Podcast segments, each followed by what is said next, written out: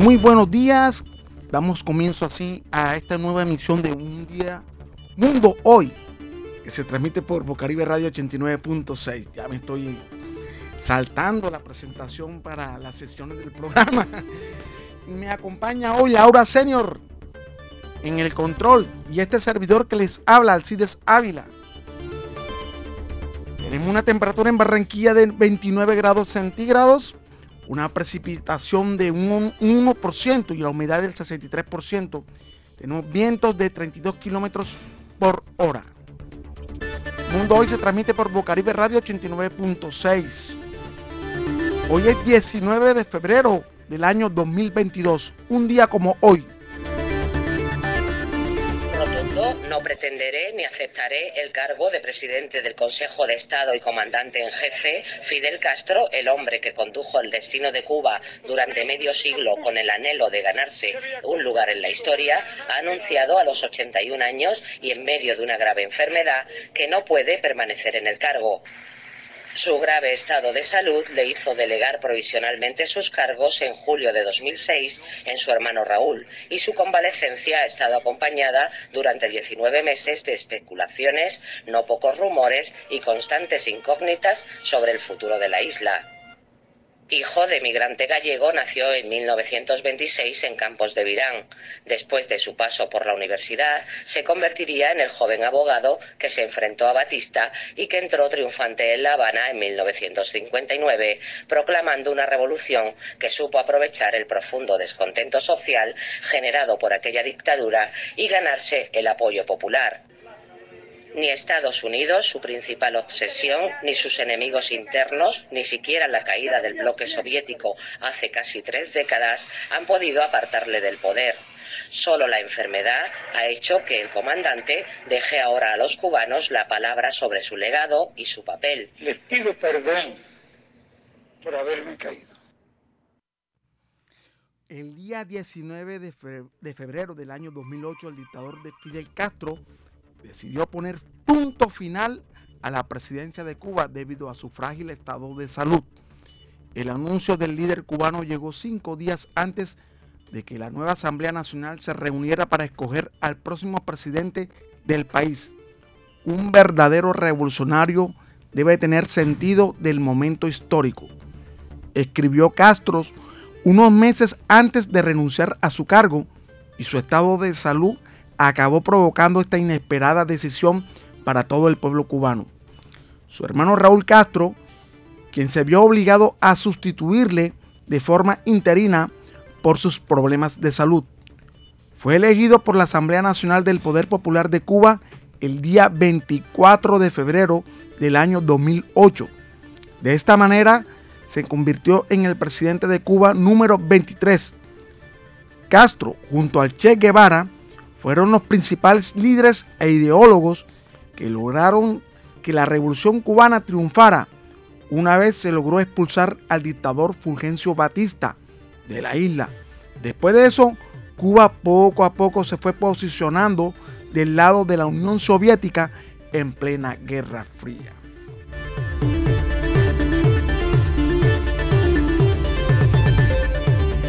Este mundo hoy que se transmite por Bocaribe Radio 89.6. Vamos a tomar un poco de tiempo porque el tema que vamos a tocar es muy alarmante. Y es que la familia es la célula principal de la sociedad. Es donde se aprenden los valores y la práctica de estos constituye la base para el desarrollo y el progreso de la sociedad. Es quizá eh, el único espacio donde nos sentimos confiados, plenos. Es el refugio donde nos aceptan y festejan por los que somos, sin importar la condición económica, cultural, intelectual, religión que podemos profesar o la preferencia sexual. La familia nos cobija, nos apoya, nos ama y respeta. Pero esta célula principal de la sociedad se ha venido desboronando poco a poco. El transcurrir de los años ha desviado lo que es una familia en la sociedad. Y es así como encontramos diferentes casos que son alarmantes. Por ejemplo, el año pasado hubo 19.341 trámites de separación, siendo abril el tiempo en que mayor el tiempo en que menos se llevaron a cabo estas diligencias, con un total de 374 en total. O sea, abril del año pasado fue el mes que menos documentos llegaron para formalizar separación de una familia. Es alarmante. Otro punto. El Instituto Colombiano de Bienestar Familiar, como conocemos con sus siglas, el ICBF, reveló también cifras alarmantes y es acerca de la violencia sexual contra los niños. En el país existe una preocupación total porque ya hemos perdido el amor, el respeto, el cuidado a los niños. Y es así que más de 6.900 niños en Colombia han sido víctimas de abuso sexual. En lo que ocurrió, en lo ocurrido del año 2021, durante ese transcurso del año pasado. El encierro, la pandemia, fue el detonante para que los números de separaciones aumentaran. El aumento de los abusos sexuales de los niños también aumentara. Tenemos en este momento en línea al señor Edgar Salina. Él es licenciado en Comunicación Social y Periodismo, licenciado en Teología y consejero matrimonial. Y lo tenemos en este momento para darnos consejos y a la vez por qué están ocurriendo todas estas cosas si sabemos que la familia es lo más importante para que exista una sociedad. Y si tenemos una familia sana, tenemos una sociedad sana. Muy buenos días, señor Edgar Salina. Bienvenido a Mundo Hoy. Buenos días, señor periodista. Dios le bendiga y gracias por esta oportunidad que me das de poder transmitir y al mismo tiempo hablarle a toda la comunidad. ¿Qué está ocurriendo en la sociedad, específicamente con la familia? ¿Qué influye? Perdón, ¿qué influye para que se desborone una familia? Sin lugar a dudas estamos viviendo tiempos apocalípticos en la familia. Recientemente la revista Semana sacó un artículo que habla acerca de la crisis en Colombia. Y este artículo señala que durante todo el periodo que va de 2010 al 2020, eh, hoy en día se están sembrando relaciones matrimoniales bajo la unión libre es decir, no bajo el contrato de un matrimonio, bajo una bendición. Entonces vemos cómo hoy en día la gente le ha dado poca importancia a lo que es una vida de matrimonio. Yo pienso que en el momento en que le hemos dado espalda a Dios y hemos sacado a Jesús de los hogares, eh, se ha visto un desbordamiento totalmente de la familia.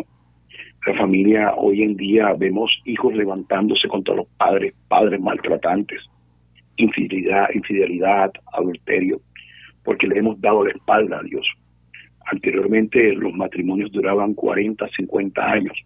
Hoy en día la gente se divorcia para casarse y se casa para divorciarse por la crisis eh, institucional que se está viviendo en la familia. ¿Qué influye en este momento en la sociedad para que no exista un respeto?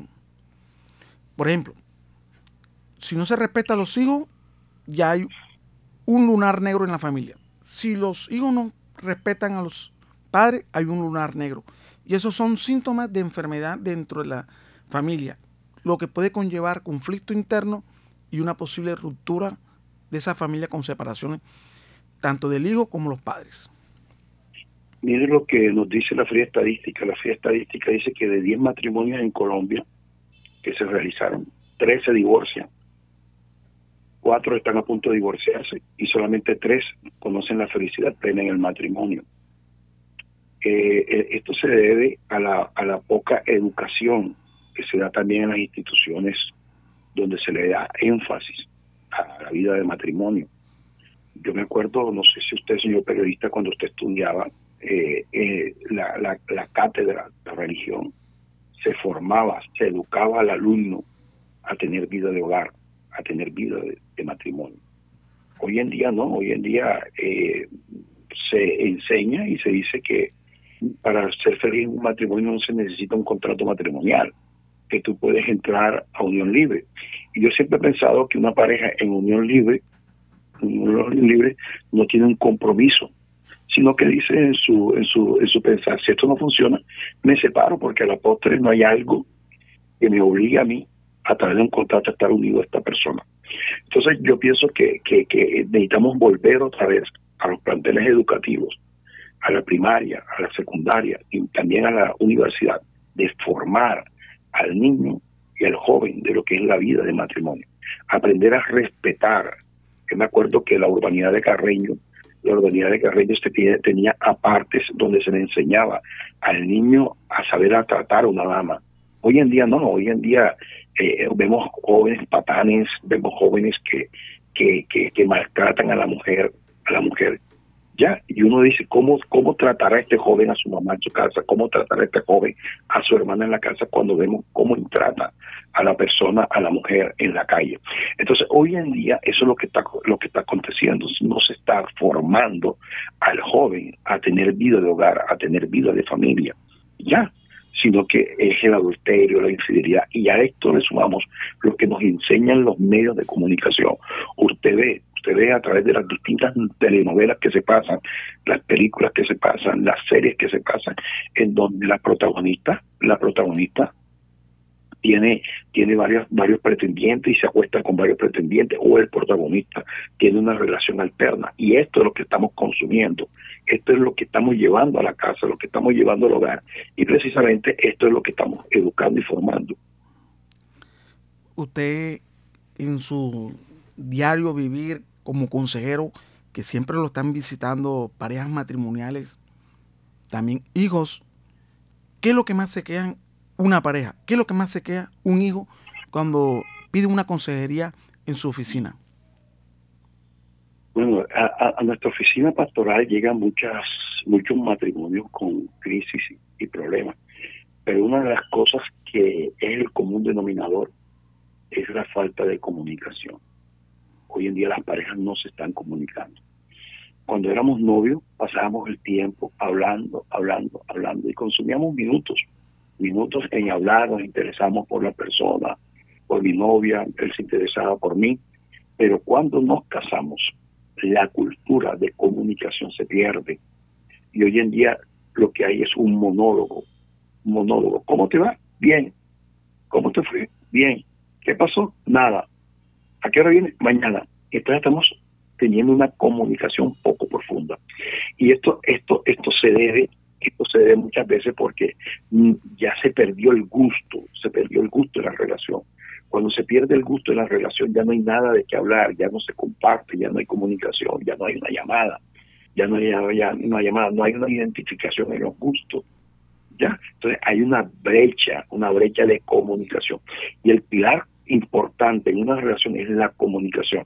Cuando la columna de la comunicación se agrieta, se viene todo el edificio de la familia.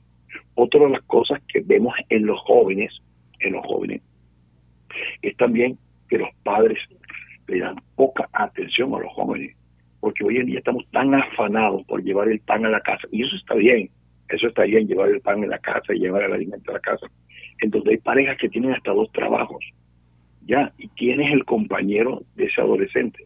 La televisión. ¿Quién es el compañero de ese adolescente? El joven de barrio que está perdido, que está extraviado.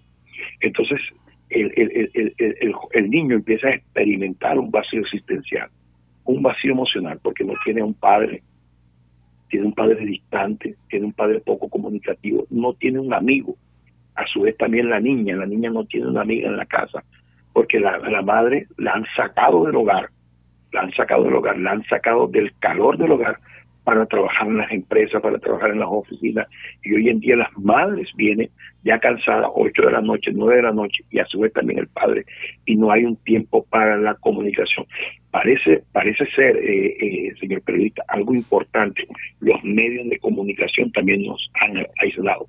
Ya esto, esto que estamos utilizando, el celular, el celular, ya ha causado un distanciamiento. Los medios de comunicación de antes eran medios de comunicaciones grupales, por ejemplo, la televisión, la radio. Nos reuníamos en la casa, todos en el televisor, a ver, a ver un programa. Ya papá y mamá nos veíamos el programa en la noche, pero hoy en día el aparato, el aparato grupal se ha reemplazado por el aparato individual. Los celulares son individualistas, son individualistas. Vemos a un joven encerrado en su cuarto, en su habitación, hablando por celular, hablando, chateando, whatsappeando. ¿Por qué?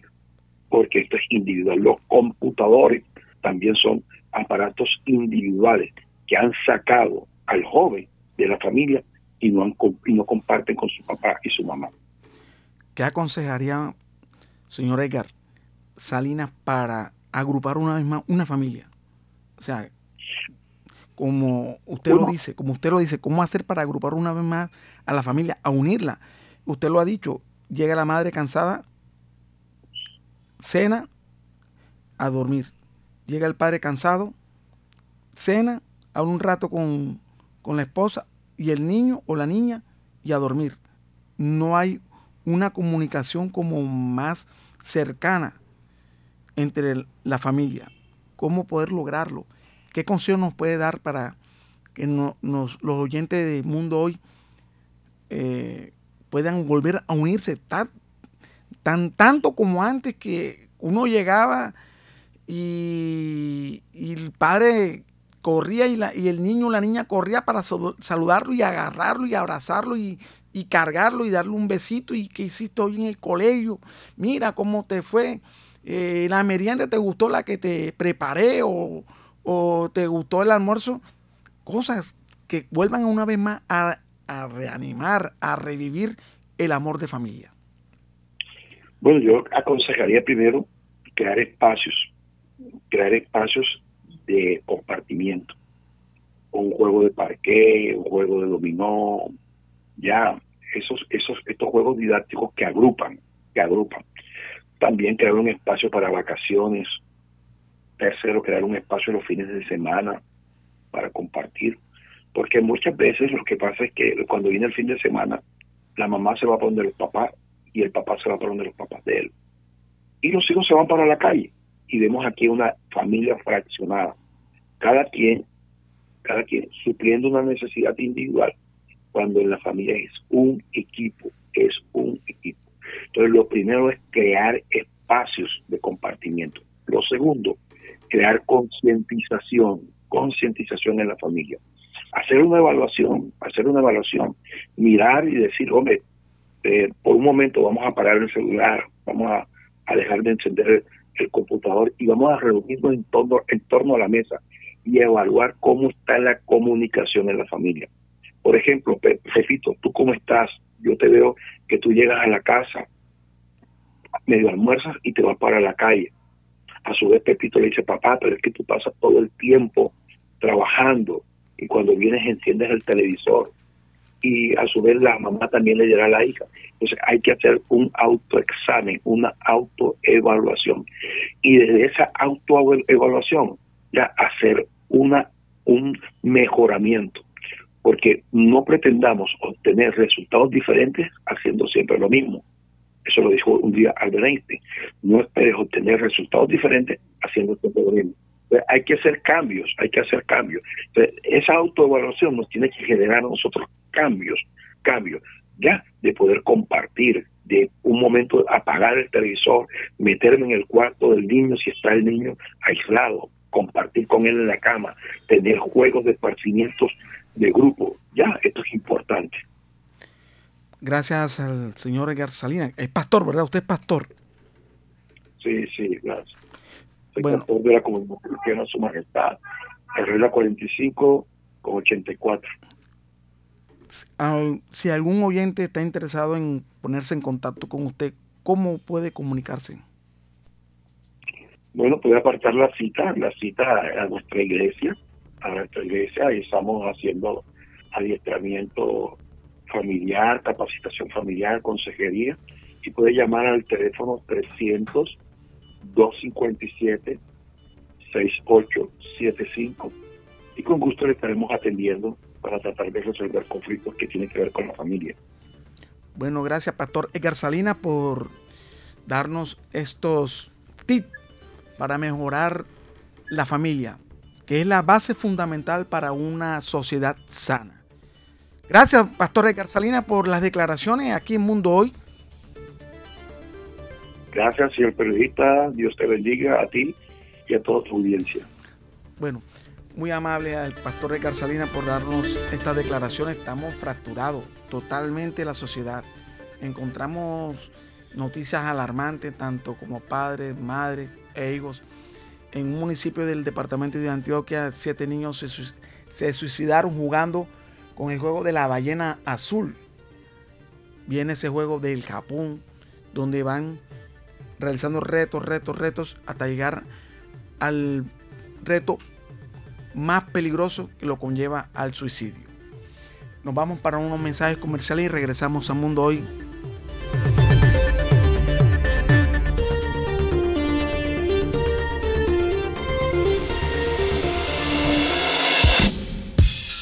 Desde el suroccidente de Barranquilla emite su señal la emisora comunitaria Bocaribe Radio, HJU64, 89.6 FM.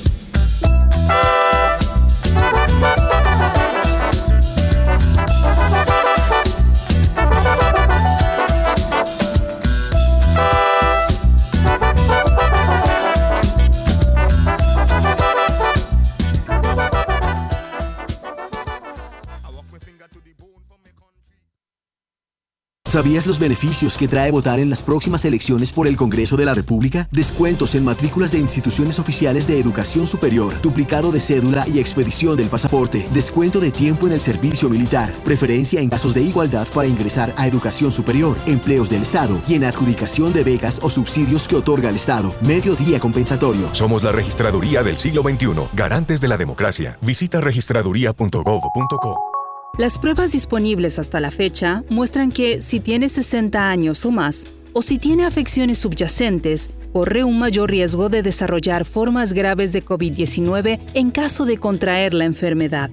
Hable con su familia y vecinos y pídales amablemente que hagan sus compras de comida, medicinas y otras necesidades. Si se enferma con dificultad para respirar, póngase en contacto con su línea directa de COVID-19 con el centro de atención médica o con su médico inmediatamente. Este mensaje se lo traen la UNESCO, la OMS y su estación de radio local.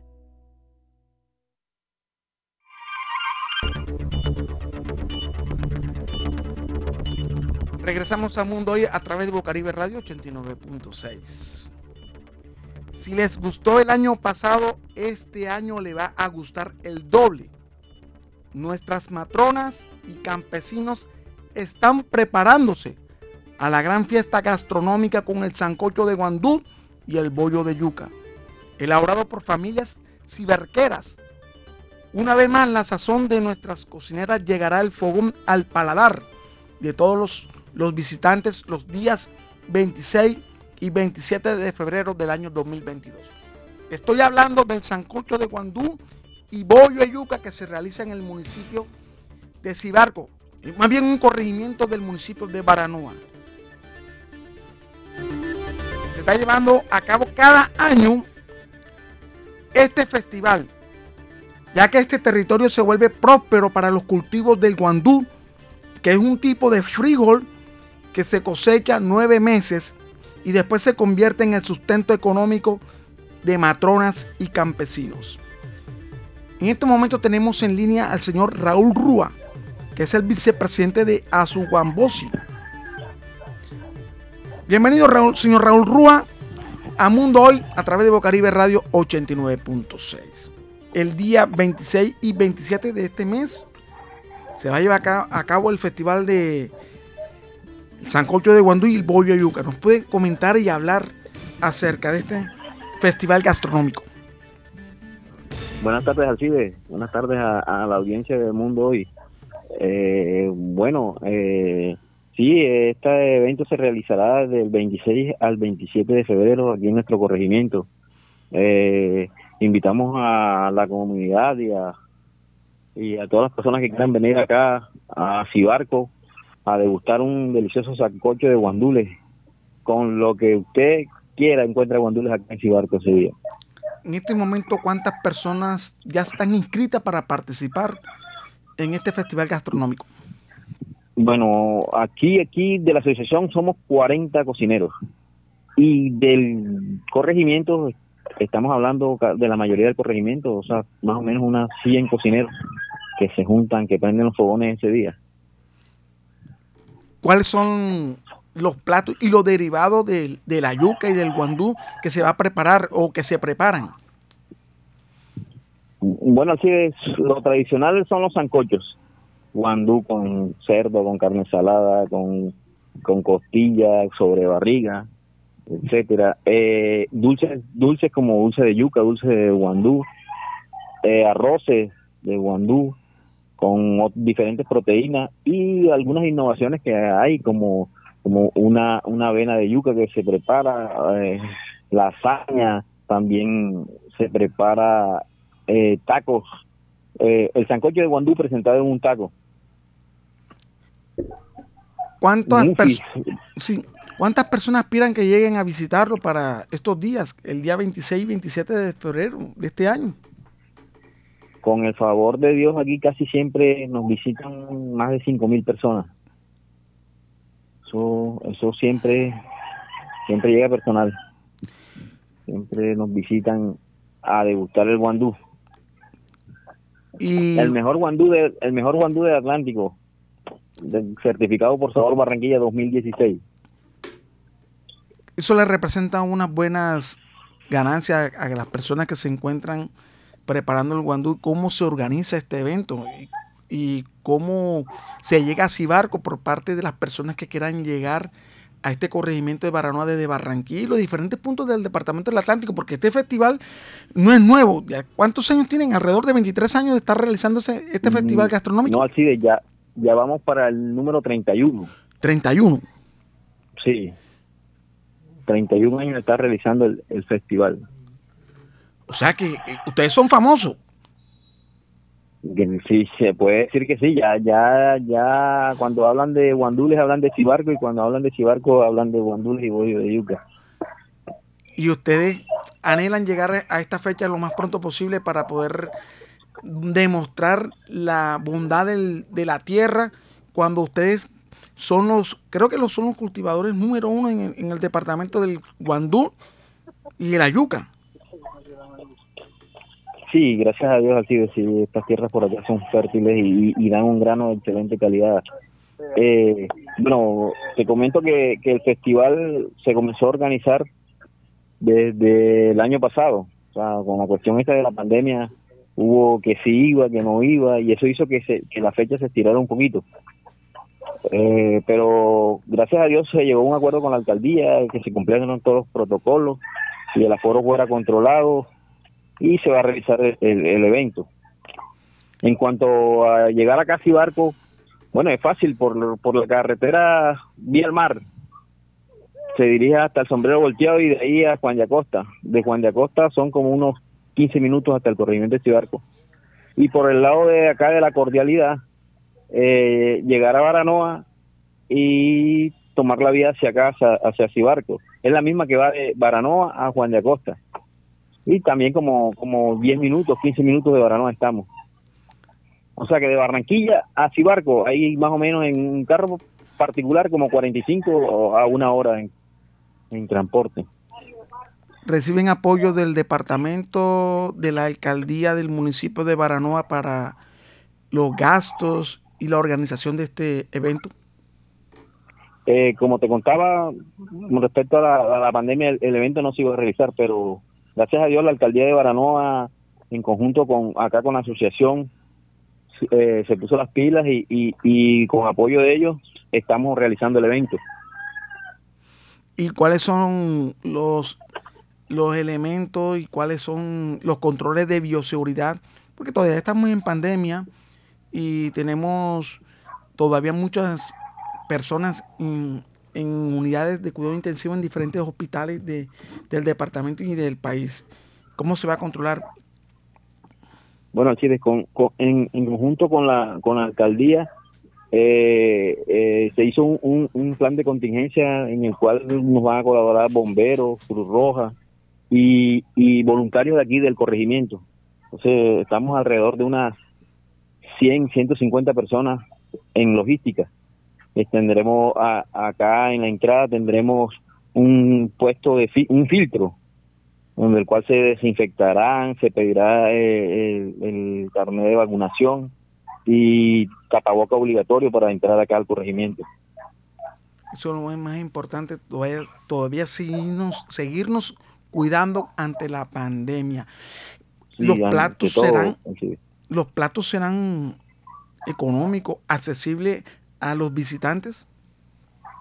Bueno, aquí en conjunto con y de acuerdo a, los precios como están fijados, eh, se llevó un acuerdo de, la totuma de Guandú 15 mil pesos. Pero tú sabes que, por ejemplo, el costeño es, muy muy jogoso en esas cuestiones y, y a veces vienen grupos y todo eso y depende depende del sitio donde están, así se atenderán y así se cobrará y todo. Pero la totuma está fija en 15 mil pesos.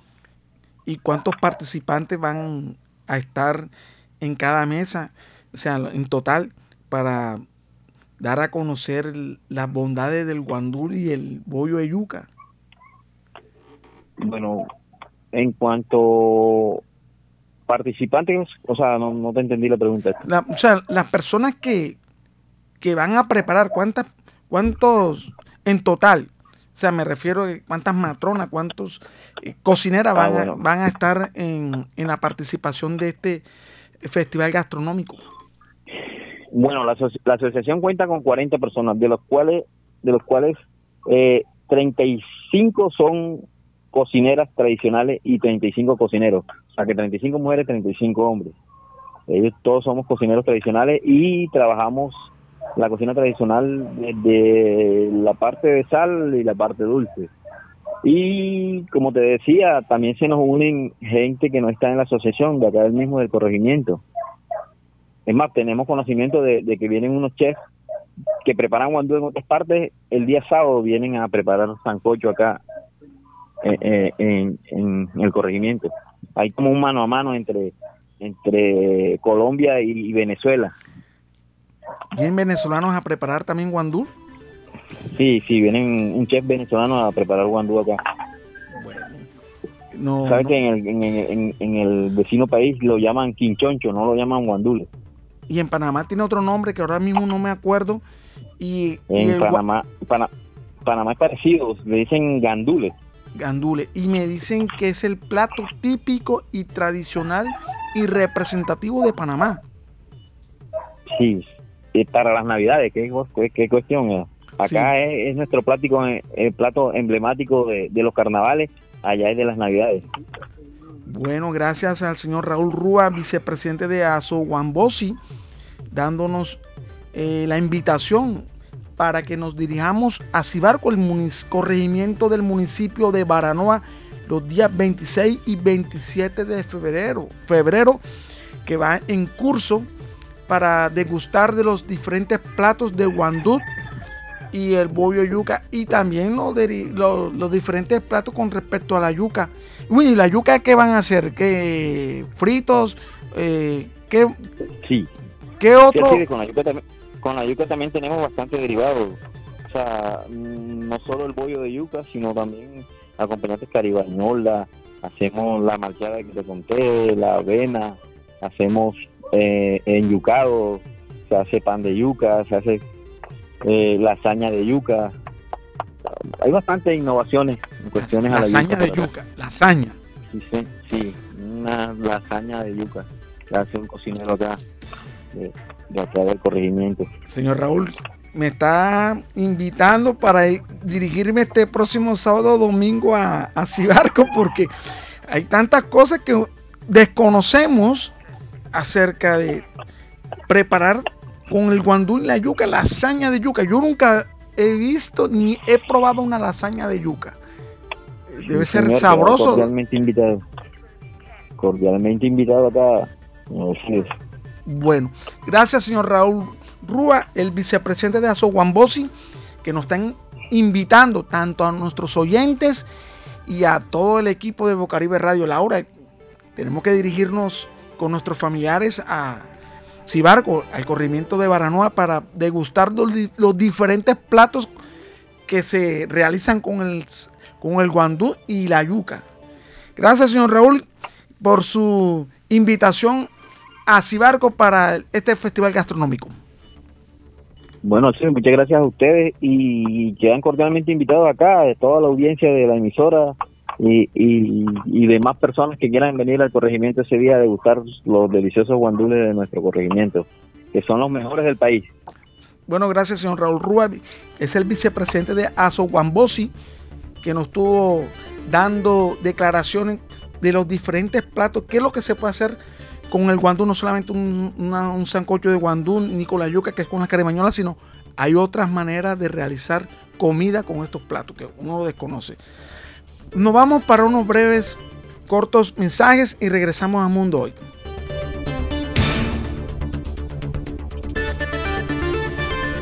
¿Fuiste elegido como jurado para las próximas elecciones del 13 de marzo? Ten presente. Preséntate a las 7 y 30 am en la mesa de votación que te fue asignada. Antes de que inicie la jornada, revisa el kit electoral. Podrás votar en la mesa en que fuiste jurado. Al terminar la jornada, realiza el escrutinio de mesa y entrega los resultados. Somos la registraduría del siglo XXI, garantes de la democracia. Visita registraduría.gov.co. Para protegerse a sí mismo y a todos los demás, Seguir las recomendaciones de fuentes confiables. Recuerde que una máscara por sí sola no puede protegerlo. Cuando use una máscara, continúe adoptando otras medidas para prevenir la propagación del virus. Manténgase al menos a un metro de distancia de los demás, límpiese las manos con frecuencia y a fondo y evite tocar su cara y su máscara. Manténgase a salvo y evitemos la propagación de COVID-19. Este mensaje se lo traen la UNESCO, la OMS y su estación de radio local.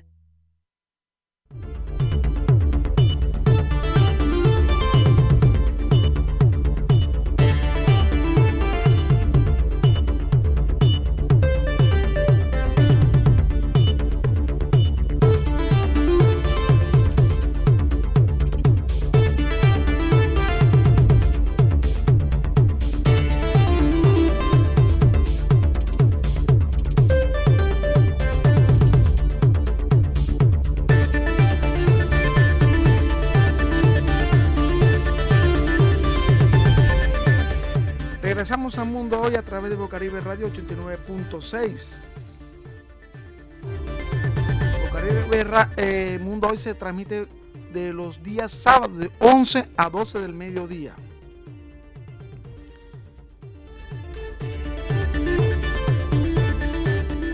Bueno, estuvo por las diferentes canchas de Barranquilla un gran jugador centrocampista. Es Neider Morantes, eh, un gran jugador, estuvo con la selección Colombia, ha jugado, jugó un partido, realizó un gol en los centroamericanos del año de 1993. Dos partidos en el sudamericano sub-20 de 1995. Y cuatro partidos eliminatorias y nueve partidos, tres goles.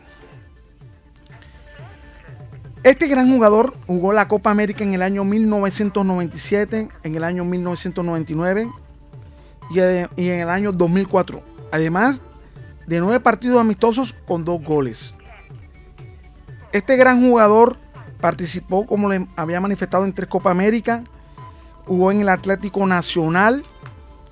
Jugó en el Once Caldas, Atlético Bucaramanga, Independiente Medellín, el Envigado Fútbol Club América de Cali, Boyacá Chico y unos equipos internacionales de México, Atlante, Irapato y en el Barcelona de Guayaquil en Ecuador. Como le estaba manifestando, él se, encontraba en diferentes canchas en la ciudad de Barranquilla. Nosotros, nosotros lo encontramos en las canchas de Las Palmas, llamada Midelfa. Estaba con varios representantes del equipo Turbo Club fútbol para buscar nuevos talentos, nuevos talentos, para llevarlo al equipo. Un equipo que se encuentra en la tercera división. Y le estuvimos preguntando acerca de los talentos en Colombia, el fútbol profesional colombiano, cómo ve a Colombia para, la, para clasificar al Mundial. Estas son eh, las declaraciones de Neyer Morantes a Mundo Hoy. buenos días para usted y para todos los oyentes. Neyer, estás en Barranquilla. Nos, nos alegra que nos esté visitando y especialmente viendo nuevos talentos, talentos aquí en la de Barranquilla. Uh, sí, es ir mirando talento no solo en Medellín, Torbo, eh, esperemos en todo el país, haciendo veedurías, buscando talentos para poder ayudar a los jóvenes y también retribuirle un poco lo que lo que el fútbol nosotros entonces hay que hacer la tarea bien hecha. Neder, eh, están visitando diferentes ciudades buscar talento. Los talentos hay hay mucho talento en Colombia. Sí bastante. Neder. hoy en día mm, tenemos grandes jugadores por fuera hoy en día los jugadores se les, se les da mucho más oportunidad y tienen muchas más facilidades para poder ser jugadores profesionales y, y en Colombia tenemos mucho, mucho talento. Diferencia entre el fútbol que usted jugó al fútbol que se está jugando en estos momentos en el mundo y en Colombia. Eh, son diferentes épocas. Me parece que antes era más difícil jugar fútbol profesional y era, era con jugadores de mucha más jerarquía. Aparte que los jugadores, eh, los talentos de nuestro país no salían de, del país porque era difícil. Uh -huh. y, y, traíamos mucho extranjero. Entonces debutar y jugar joven era muy complicado. Vos debutabas acá en Colombia a los 22, 23, 24 años. Mm, hoy en día hay jugadores de 17 años, lo vemos con el jugador que es de Envigado. Mm, eh, hoy, hoy también se facilitó mucho por los empresarios, la televisación. Mm, el fútbol hoy en día también es mucho más negocio y eso no lo podemos tapar. Hoy se dedica a buscar talento. ¿Cómo ve el, el futuro del fútbol colombiano con los talentos que usted ha, ha visto en diferentes canchas aquí en Colombia? No, como te digo, en Colombia hay mucho talento. Vamos a tener mucho jugador que nos va a representar bien y que va que va a tener mmm, los equipos profesionales la facilidad de, de poner y demostrar. Mm, el trabajo es buscar los talentos, eh, hacerle el acompañamiento. Tenemos un proyecto muy bueno con, con Turbo Fútbol Club que eh, fuimos campeones de la primera C a nivel nacional, que desafortunadamente no, no hay ascenso, porque el fútbol se maneja, como te digo, muy diferente. Los equipos de la B yo pienso que están muy cómodos también, uh -huh. porque igual reciben su, su dinero y, y, es un patrimonio de ellos también. Mm, no es juzgarlos ni criticarlos, pero sí hay que darle más oportunidad a los jóvenes con lo del con el ascenso y, el descenso para que se vuelva más competitivo nuestro fútbol colombiano. Eh, que en todo el mundo hay, ascenso en, en, la B, en la C, eh, segunda división y todo esto. Entonces tenemos que llegar a eso porque tenemos muchos jugadores y eso genera más trabajo para los técnicos, jugadores jóvenes y que el fútbol colombiano se, se fortalezca más. Mucha alegría que le trajo el fútbol con el Nacional en Ecuador y en México. Sí, afortunadamente pues fui uno de los de los pocos en el fútbol, de, de los futbolistas que, que, pudo celebrar títulos, tanto en Nacional, en Medellín, mmm, estuve en Selección Colombia, juveniles, prejuveniles, mayores, Copa Américas. El fútbol me dio todo, estuve donde quise pues y hasta donde me dio. Era considerado como uno de los mejores jugadores de Colombia. Sí, afortunadamente por el fútbol que, que tenía y daba y que, que, siempre fue figura y capitán en los equipos donde llegaba y tenía la personalidad pues eh, para, para, enfrentar todos estos retos que, que, le ponía uno la vida cuando comienza. ¿Cómo ve Colombia? ¿Clasifica o no clasifica a Qatar? Pues como colombiano queremos que nuestra elección clasifique. Tiene las condiciones, tiene los jugadores, pero sí tenemos que aprovechar la localidad que Colombia siempre ha sido muy fuerte acá en Barranquilla y tenemos los jugadores suficientes para, para poder revertir, no revertir, para de pronto mejor, mejorar en, en, en, cuestión de fútbol, que era lo que estaba pidiendo la gente. Pero hoy en día en, en las eliminatorias ahí es difícil, porque el técnico no tiene mm, todo el tiempo a los jugadores. Uh -huh. Igual son, eh, son jugadores profesionales, pero, pero necesitamos desclasificar al Mundial también. ¿Usted cree que el director técnico no ha aprovechado la temperatura en Barranquilla porque se juega en horas de la noche y los equipos extranjeros le tienen miedo a las, los partidos de tarde, horas 3, 4 de la tarde? Pues igual es, a ver, el favor de, la temperatura es difícil y, y, y, a los equipos les cuesta mucho jugar acá en Barranquilla. Si podemos aprovechar eso, hay que, hay que aprovecharlo. Eh, jugar acá en Barranquilla a las 3, 3 y media es complicadísimo. Lógicamente nosotros nos da duro, pero les da más duro a los equipos de, de afuera. Hay que aprovechar todo eso y además esos partidos en lo personal y en lo que pienso yo deberían ser 3, 3 y cuarto de la tarde para, para aprovechar lo que vos decís. Y lo dice usted que vino a jugar aquí a, a, a Barranquilla en el Metropolitano contra el Junior en horas de la tarde. No, no, no quería saber nada del partido. ya entra y vamos perdiendo 1-0. Pero bueno, no, buenos partidos, creo que gané mucho acá en Barranquilla. Eh, pero era muy complicado y además los equipos que tenía Junior con el Pibe, con Valenciano, con Pacheco, con Mackenzie, eh, eran partidos difíciles, difíciles por la temperatura, por la clase de jugadores que tenía Junior. Eh, pero lo disfrutaba uno mucho. Ya cuando uno se retira se acuerda de, todo eso y, y, fueron experiencias muy bonitas. En este momento tiene contacto con compañeros, eh, futbolistas que fueron contemporáneos con usted. ¿Cuál es su mejor amigo? No, lo normal, mi mejor amigo, mi hijo. Claro. Eso es claro. Estoy de acuerdo contigo. La... Cada que uno se ve, comparte con ellos, eh, pues fueron muchos años de vivencia, tanto de compañeros como de rival. Y cuando hay eventos, cuando hay partidos que, que nos reunimos, yo creo que recuerda uno todo, todo el pasado y, y bueno, eh, siempre disfrutando y el fútbol deja amigos. Bueno, estas fueron las, las declaraciones de Neider Morante. Vuelvo y repito, se encontraba en la ciudad de Barranquilla con compañeros del equipo Turbo Club de la tercera división del fútbol profesional colombiano. Buscando talentos. Colombia está lleno de talentos. Lo que hay es que buscarlo, encontrarlo y sacar esa piedra a relucirla y hacerlos unos verdaderos profesionales. Nos vamos a unos breves mensajes y regresamos a Mundo Hoy.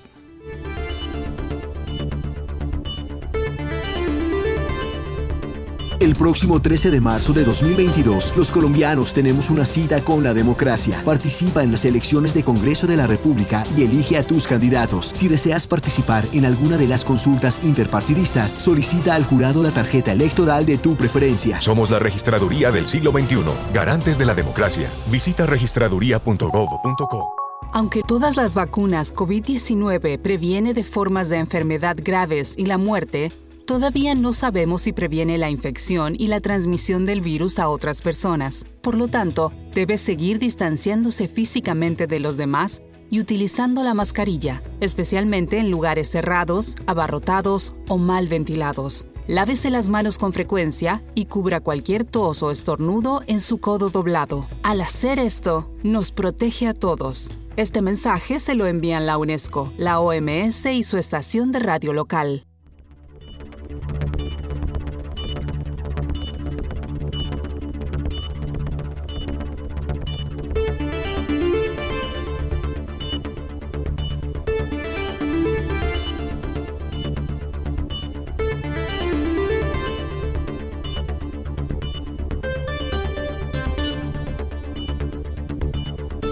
Regresamos a Mundo Hoy a través de Bocaribe Radio 89.6.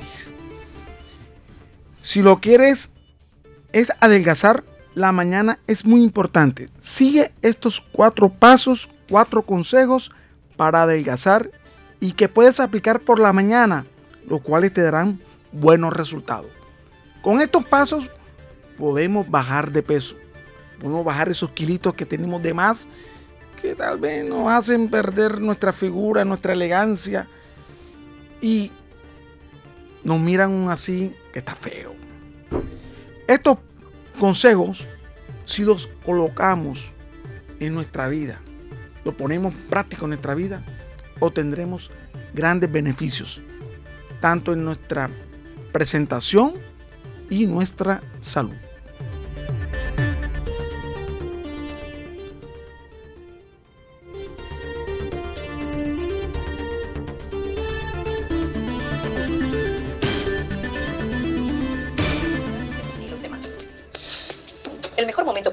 Balanza es aplicarlo a nuestra salud. Aquí te explicamos cuatro hábitos que puedes adoptar durante las primeras horas del día para ayudarte a mantener tu peso y quizás dejar atrás esos kilos de más. El mejor momento para subir a esa balanza es inmediatamente después de levantarnos y haber orinado. Ese número nos da una buena medida de nuestro progreso o si es que continuamos manteniendo el peso deseado. El siguiente paso es hidratarse. Un par de vasos de agua al levantarnos nos ayuda no solo a mitigar el hambre después de una noche en ayunas, sino también a eliminar toxinas del organismo. Nada como una buena tanda de ejercicio antes de la primera comida del día. Hacer ejercicio con el estómago vacío ayuda a perder la grasa que ha quedado almacenada en nuestro cuerpo. Ahora llegó el momento de disfrutar de un muy merecido desayuno rico en proteínas, como son los huevos, el yogur griego, el pavo. La proteína te ayudará a que te sientas satisfecho por un largo periodo de tiempo y sin sentimientos de culpa. Y por último, recuerda ser consciente de cada bocado y satisfecho de haber comenzado un nuevo día de una manera muy saludable y quizás un nuevo capítulo en tu vida. Consejos para la buena salud. Levantarnos en ayunas, tomar agua, hacer ejercicios, comer, desayunar con un buen jugo, un yogur, una proteína, que nos ayudará a mejorar nuestra presentación y bajar de peso. Así llegamos al final de Mundo Hoy, que se transmite por Bocaribe Radio 89.6 en el horario de 11 a 12 del mediodía. Me acompañó en los controles la mejor, Laura Senior. Y, el que y les acompañó Alcides Ávila para invitarles para el próximo sábado a una nueva emisión de Mundo Hoy. Bye, bye. Nos vemos el próximo sábado.